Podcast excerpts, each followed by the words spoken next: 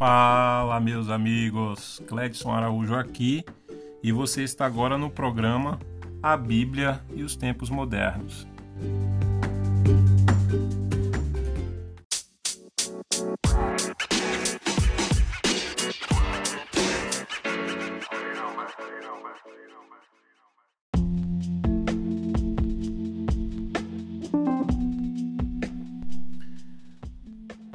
Compartilhar uma palavra com vocês hoje que está queimando o meu coração e eu queria compartilhar com vocês. Lembrando que no último episódio que nós tivemos no programa aqui, nós falamos sobre Jesus, a verdade, a verdadeira verdade que liberta. Né? E falamos um pouco sobre essa verdade que nos confronta porque essa é a ideia da verdade, né? A ideia da verdade é poder tirar-nos de uma mentira, tirar-nos de, um, de uma ideia que nós tínhamos e agora não faz tanto sentido porque nós descobrimos a verdade, certo?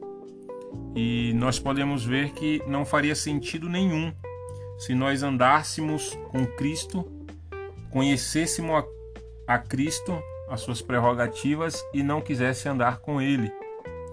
É, não faria nenhum sentido. Então, Jesus ele é a verdade que liberta.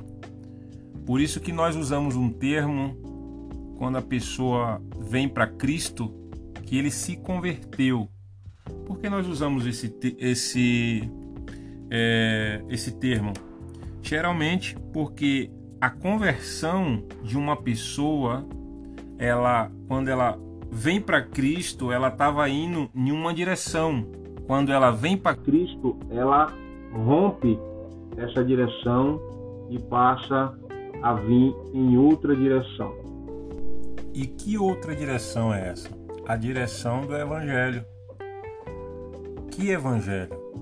O Evangelho de Cristo, que é o Evangelho que salva, o Evangelho que liberta, como é, esse evangelho transformador, essa boa notícia transformadora, essa boa mensagem transformadora, essas boas novas que muda a ponto de eu querer sair e falar para alguém aquela notícia boa que eu descobri e contar para o máximo de pessoa possível e querer que essas pessoas entendam essa verdade.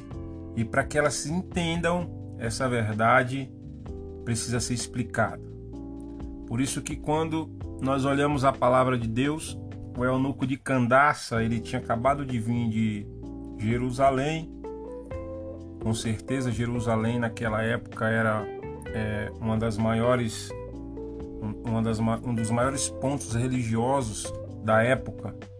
Então, com certeza, ele estava vindo de Jerusalém e não tinha ouvido alguma palavra ou não estava é, muito satisfeito e ele veio ali lendo e folheando a Bíblia e sem entender.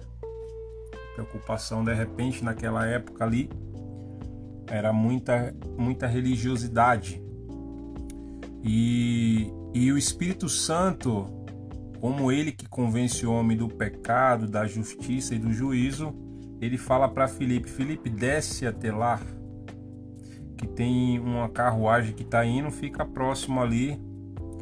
E Filipe obedece, desce e ali ele fala para o eunuco de Candaça: Entendes tu que lê? E ele responde: Como poderei eu entender se alguém não me explicar? Então perceba que uma verdade precisa ser explicada, precisa ser entendida, porque nós só aprendemos a andar no caminho, nós só aprendemos algo quando nós entendemos. Então primeiro nós precisamos entender para depois nós aprendermos, tá? Então, quando nós nos convertemos ao evangelho, a essa boa notícia, com certeza nós alcançamos uma verdade e essa verdade é transformadora na nossa vida. Transformadora a ponto de falar como o apóstolo Paulo falou, esquecendo das coisas que para trás fico, fica, prossigo para o alvo, né? Então, nós esquecemos das coisas que para trás fica, mas nós prosseguimos para um alvo, porque nós nos convertemos, as coisas que estavam atrás fez nós nos converter e ir de encontro ao verdadeiro alvo. Né? Então, cada pessoa tem seu propósito, sua missão, que está ligado com o seu chamado, que é o chamado de todos que nós fomos chamados para sermos sacerdotes, sacerdotes de Deus. Nós fomos chamados para ministrar e para levar a palavra de Deus. Então, hoje eu queria compartilhar uma palavra com vocês no livro de Gênesis, no capítulo de número 26. O primeiro versículo diz assim: Naquela região houve uma época de falta de alimentos, como tinha acontecido antes no tempo de Abraão. Por isso Isaac foi até a cidade de Gerar, onde vivia Abimeleque, o rei dos judeus. Ali o Senhor Deus apareceu a Isaac e disse: Não vá para o Egito, fique na terra que eu vou lhe mostrar. Por enquanto, por enquanto, fique morando neste lugar, e eu estarei com você e abençoarei. Darei aos seus descendentes toda esta terra, estas terras, e assim cumprirei o juramento que fiz a Abraão, seu pai. Farei com que os seus descendentes sejam tão numerosos quanto as estrelas do céu, e lhes darei toda esta terra, estas terras, por meio dos seus descendentes, eu abençoarei todas as nações do mundo pois Abraão me obedeceu e cumpriu as minhas ordens, os meus mandamentos, as minhas leis e os meus ensinamentos. Assim, Isaac ficou morando em Gerar. Quando os homens do lugar lhe, lhe fizeram perguntas sobre a sua mulher, ele disse que ela era sua irmã, Rebeca. Ela era a sua mulher, ela era muito bonita e Isaac tinha medo de dizer que era sua mulher, pois pensava que os homens do lugar o matariam para ficarem com ela. Isaac ficou ali muito tempo. Um dia, Abimeleque, o rei dos filisteus, olhou por uma janela e viu Isaac acariciando Rebeca, a sua mulher. Então Abimeleque mandou chamar Isaac e perguntou: Ela é sua mulher?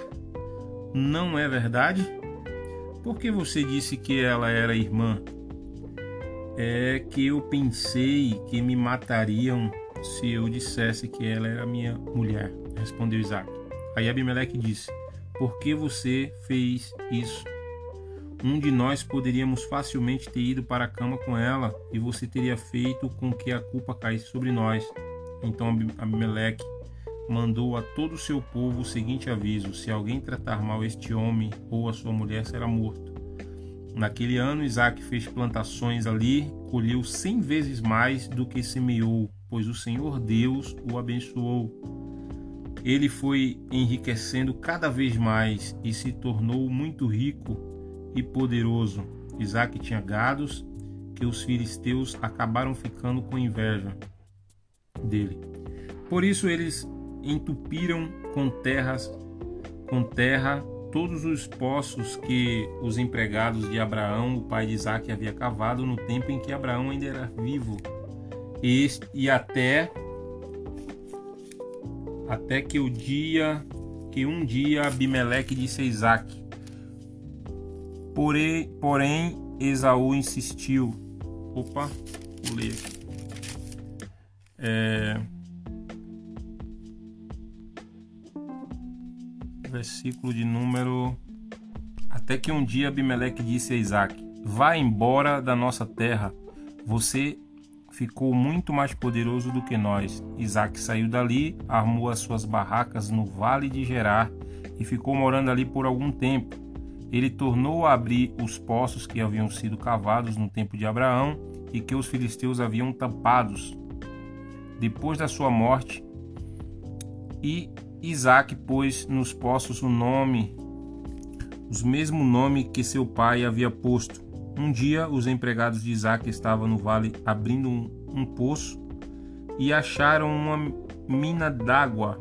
Os pastores de Gerar discutiram com os pastores de Isaac, afirmando que a água era deles. Por isso, Isaac deu a esse poço o nome de discussão. Depois, os empregados de Isaac abriram outro poço e por causa dele também havia discussão. Então, Isaac deu o nome dele de inimizade. Isaac saiu dali e abriu outro poço. E como não houve discussão por causa desse, ele chamou de lugar espaçoso. Ele disse: Agora o Senhor Deus nos deu um lugar espaçoso para viver nesta terra, e aqui vamos ficar à vontade.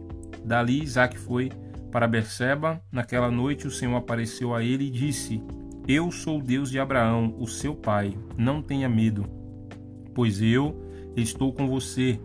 Por causa do meu servo Abraão, eu abençoarei você e farei com que os seus descendentes sejam muitos. Isaac construiu um altar ali e adorou a, adorou a Deus, o Senhor. Ele armou as suas barracas naquele lugar e ali os seus empregados cavaram outro poço.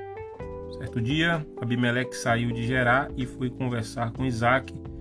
Com ele foram o seu amigo Azate e ficou o comandante do exército. Isaac perguntou: Por que é que vocês vieram falar comigo e têm ódio de mim e até me expulsaram da sua terra? Eles responderam: Agora nós sabemos que o Senhor Deus está com você e pensamos que deveríamos fazer um trato com você, selado com juramento. É este: você não nos fará nenhum mal, assim como nós não fizemos nenhum mal a você. Nós fomos bondosos para você e deixamos que fosse embora em paz. Agora está claro que o Senhor o te abençoou, o tem abençoado. Então Isaac preparou um banquete e todos eles comeram e beberam. No dia seguinte eles se levantaram bem cedo e fizeram o trato, e cada um fez o seu juramento. Isaac se despediu deles e eles foram embora como seus amigos. Nesse mesmo dia, os empregados de Isaac foram dar-lhe a notícia de que haviam encontrado água no poço que estavam cavando. Isaac pôs nesse poço o nome de Seba, e por isso até hoje o nome daquela cidade é Berseba. Amém, meus queridos? Então nós lemos aí quase o capítulo 26 inteiro.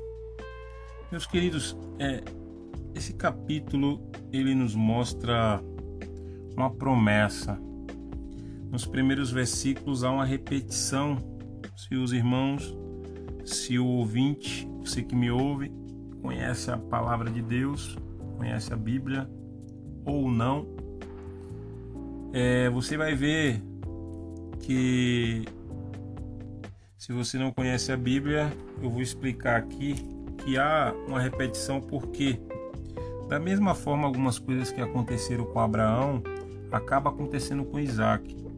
Abraão, na época que Abraão tem o chamado de Deus, Deus manda ele para uma terra e nessa terra Deus ia falar com ele. Deus ia mostrar para ele. E Abraão sai desta terra com seus parentes, com todos os seus gados. Só que chega um momento que há fome nessa terra e Abraão desce para o Egito.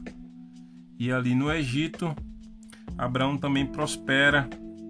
E Abraão tinha medo também que é, o, o faraó daquela época achasse sua mulher muito bonita e matasse ele por ser sua esposa para casar-se com ela. Então Abraão também falou a mesma coisa, que ela, ó, quando você chegar lá, você fala que você é minha irmã.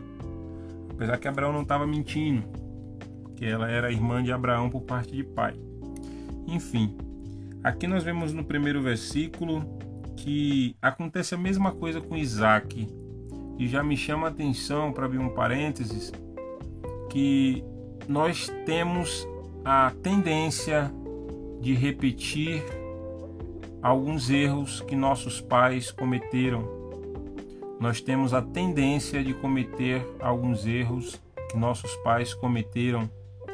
E eu estou falando de tendência não quer dizer que você precisa cometer esse erro. Não quer dizer que você precisa fazer a mesma coisa que seu pai fez.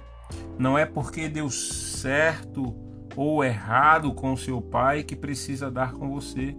Não é porque talvez a vida do seu pai não prosperou ou talvez a vida do seu pai não foi para frente que você precisa cometer o mesmo erro ou muitas vezes achar que a sua vida também não vai para frente, não vai prosperar. E aqui nós vemos que Isaac comete os mesmos erros. Ele fala que a mulher dele era que não era mulher dele, era irmã. E Abimeleque ele percebe. E quando ele percebe, é muito interessante que no versículo 12 é, no versículo 11, Abimeleque mandou a todo o seu povo o seguinte aviso: se alguém tratar mal este homem ou a sua mulher, será morto. Logo em seguida, no versículo 12, vai falar: Naquele ano Isaac fez plantações ali e colheu cem vezes mais do que semeou, pois o Senhor Deus o abençoou. Porque Deus tem conta com a verdade, Deus não tem conta com mentiras. Deus não tem conta ele não tem conta com, com, com aquilo que satisfaz o nosso próprio ego. Quando nós estamos na direção de Deus, é que nós prosperamos. Entenda, meus queridos, que o fato de Isaac prosperar não tem a ver com o lugar que ele está, não tem a ver com as, com as palavras que ele fala, mas tem a ver com o Deus que ele crê, tem a ver com o Deus que ele segue, porque ele está debaixo de uma promessa que os pais dele, que o pai dele recebeu. E essa promessa se perpetuou para a vida de Isaac também. E é muitas vezes assim, meu querido. Não precisa nós seguirmos os passos errados que nós, nossos pais seguiram, mas vale a pena seguir os passos corretos vale a pena nós estarmos ligados no Deus de Abraão, no Deus de Isaac e no Deus de Jacó. Porque o fato da prosperidade do homem não tem a ver com o emprego que você está, não tem a ver muitas vezes com a roupa que você usa. A prosperidade ela não está ligado a, a quem você qual que é seu tipo de amizade, se você tem amizade com pessoas simples ou com pessoas influentes, com pessoas famosas. Não é isso. A, a nossa prosperidade ela se dá a partir do momento que nós reconhecemos quem é o Deus que nós servimos. Por isso que o apóstolo Paulo ele fala: "Eu sei em quem eu tenho crido". Ele tem certeza certeza de quem ele crê. Ele não tem dúvida que o Deus que ele crê é o Deus da promessa, é o Deus de Abraão, é o Deus de Isaac, é o Deus de Jacó. E ele vai seguindo nessa trajetória, nesse traçado de uma promessa que foi feita a Abraão e chega até a nós. E essa promessa, ela chega até os dias de hoje, da mesma forma que ela chegou a Isaac, da mesma forma que ela chegou a Paulo ela chega a nós também. Porque a promessa, meus queridos, essa promessa era uma promessa que viria. Quem viria era Cristo e Cristo veio. E como nós estamos ligados em Cristo, nós passamos a ser herdeiro, passamos a fazer parte dessa promessa. É por isso que o escritor, quando ele escreve em Gálatas, Gálatas capítulo de número 3, no versículo de número 29, ele vai falar sobre essa promessa. Eu vou ler aqui o livro de Gálatas, no capítulo de número 3, vou ler do versículo 28, diz: Desse modo, não existe diferença entre judeus e não judeus, entre escravos e pessoas livres, entre homens e mulheres. Todos vocês são um só. São um só por estarem unidos com Cristo Jesus, já que vocês pertencem a Cristo, então são descendentes de Abraão e receberão aquilo que Deus prometeu. Meus queridos, não precisa você confiar em carro, não precisa você confiar na força do seu poder, não precisa se confiar no seu emprego, no seu dinheiro, porque a prosperidade de Deus ela vai fazer a diferença na tua vida é quando você saber em quem você crê. Quando você começar a entender que você precisa viver de propósito e não viver por, por sobrevivência. O problema é que hoje as pessoas estão vivendo por sobrevivência. Elas vivem em função de ser ricas, elas vivem em função de ter muito dinheiro, elas vivem em função de fazer sucesso, elas vivem em função de de repente ser um youtuber, de ser um, um proprietário de muitas redes de lojas. E isso não tem problema algum, meus irmãos desde que isso seja o propósito de Deus para a tua vida, desde que isso seja o propósito de Deus na sua vida, não terá problema. Mas aprenda uma coisa hoje, meus queridos: quando você vive de propósito é diferente.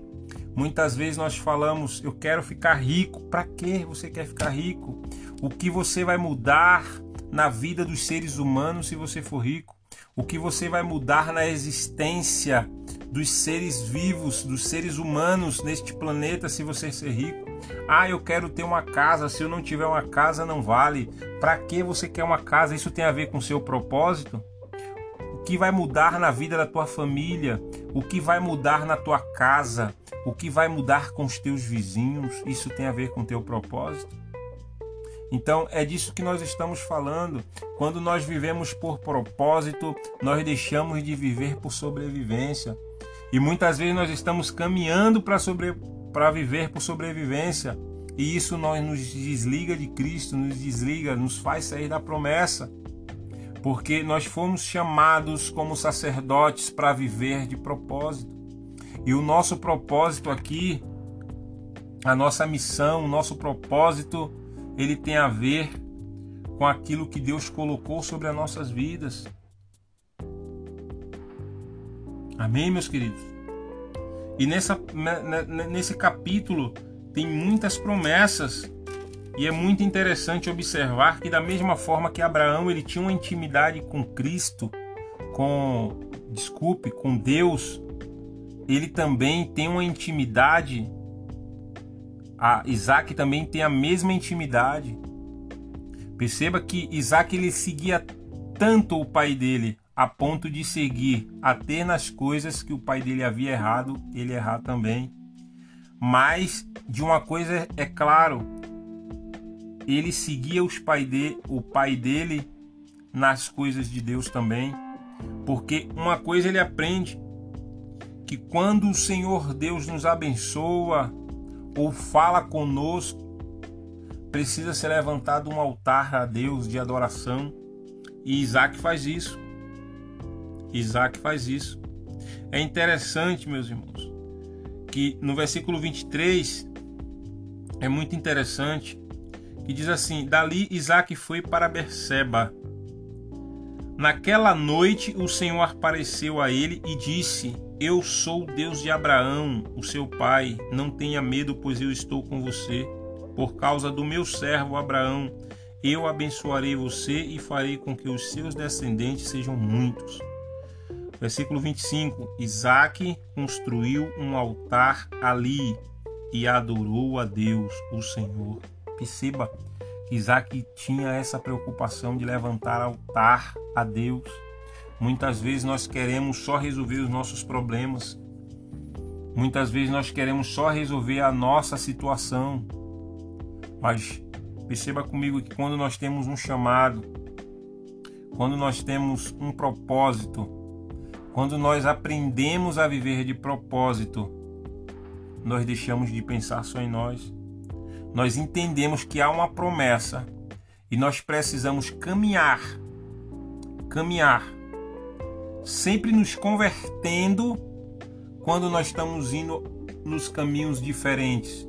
Nós sempre nos convertendo para a promessa, sempre nos convertendo com a nossa missão, sempre nos convertendo para chegar no caminho que é proposto, o caminho que é direcionado por Deus. Por isso que Isaac volta. Agora é muito interessante também que é logo na hora que ele decide ir para Berseba. Se os irmãos, se você, meu amigo, meu irmão, ouvinte, se você olhar Gênesis capítulo 21, no versículo 31, você vai ver que Abraão ele fez a mesma coisa. Vai estar tá dizendo que por isso o lugar se chamou Berseba, pois ali os dois fizeram um juramento. Abraão tinha feito um juramento ali. E é muito interessante que ali também Abraão levantou um altar a Deus. E o filho dele, ele sabe, ele fala: Não vou onde meu pai foi. E ali eu vou levantar um altar a Deus, porque meu pai era um homem de levantar altar. E quando nós aprendemos a levantar altar, meu querido, aleluia. Quando nós aprendemos a levantar altar a Deus, Deus ele fala conosco, meus queridos. Deus ele fala com a gente. Deus ele fala com nós. Deus ele fala com os seres vivos, com os seres humanos. Quando nós levantamos um altar, nós ouvimos a voz de Deus. No versículo de número 33, Isaac pôs nesse poço o nome de Seba, e por isso até hoje o nome daquela cidade é Berseba.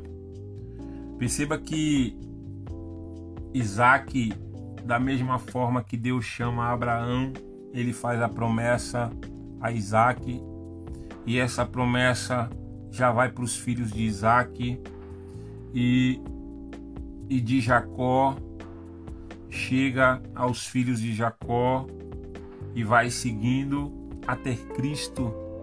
E Cristo ele vem e cumpre toda a lei. E depois que Jesus cumpre toda a lei, ele dá o brado na cruz do Calvário, dizendo que está consumado, ou seja, acabou, venci. E porque eu venci, vocês que estão ligados em mim, vocês que me reconhecer como Deus, vocês que permitir e, e permitir e me receber como Deus, aí agora será diferente, será transformada a tua vida. Então, meu amigo, meu amigo ouvinte, que nesta noite, neste dia, nesta manhã, você possa fazer um encontro com Cristo, que Deus possa tocar em você, que você possa fazer um encontro, ter um encontro com as verdades de Deus, com o Evangelho, com essa boa notícia. Você possa entender que a prosperidade do homem ela não está ligada com alguns caminhos que o homem pensa, mas nossas prosperidades estão ligadas com os caminhos de Deus. Quando Deus decide que esse homem vai ser próspero, vai ser rico, vai ter muitas posses, isso parte de Deus, Deus que decide isso. E quando nós andamos nas verdades de Cristo, nós temos a nós temos a certeza que um dia nós herdaremos os céus. Um dia nós estaremos com Cristo e veremos ele como ele é. Queria fazer uma oração com você Fecha teus olhos onde você está, se ligue em Cristo neste momento, pense no céu. Querido Deus, eterno Pai, sou grato a Ti, Senhor, por esta palavra. Sou grato a Ti por tudo que o Senhor fez ali por nós na cruz do Calvário. Que o Senhor possa, Senhor Deus, abençoar todos que me ouvem, a todos, Senhor Deus, que é, tirou este tempo para ouvir a Tua palavra. Meu Pai, que o Senhor possa entrar nesse lar, que você possa entrar, Senhor Deus, na onde essa pessoa estiver agora, Pai, e transformar a sua vida, libertá-la, Senhor Deus, de uma mentira que muitas vezes o diabo coloca, Senhor Deus, para tentar ferir, matar, e muitas vezes as pessoas acreditam, Pai, e fica preso nessas mentiras do inimigo e deixa de viver as tuas verdades. Meu Deus, que possa ser liberto, que possa ser transformado e que essas pessoas possa conhecer o Evangelho, essa boa notícia, essa boa notícia que foi ministrada, que há mais de dois mil anos, Pai, essa boa notícia veio até nós para nos libertar. E a tua palavra diz que quando o Filho libertar, verdadeiramente nós seremos livres. Que o Senhor possa adentrar ao coração dessas pessoas, que permite e possa transformar, possa limpar, mudar, e que essas pessoas possam se converter ao verdadeiro Evangelho, ao Evangelho de Cristo. Que Deus em Cristo nos abençoe, em nome de Jesus.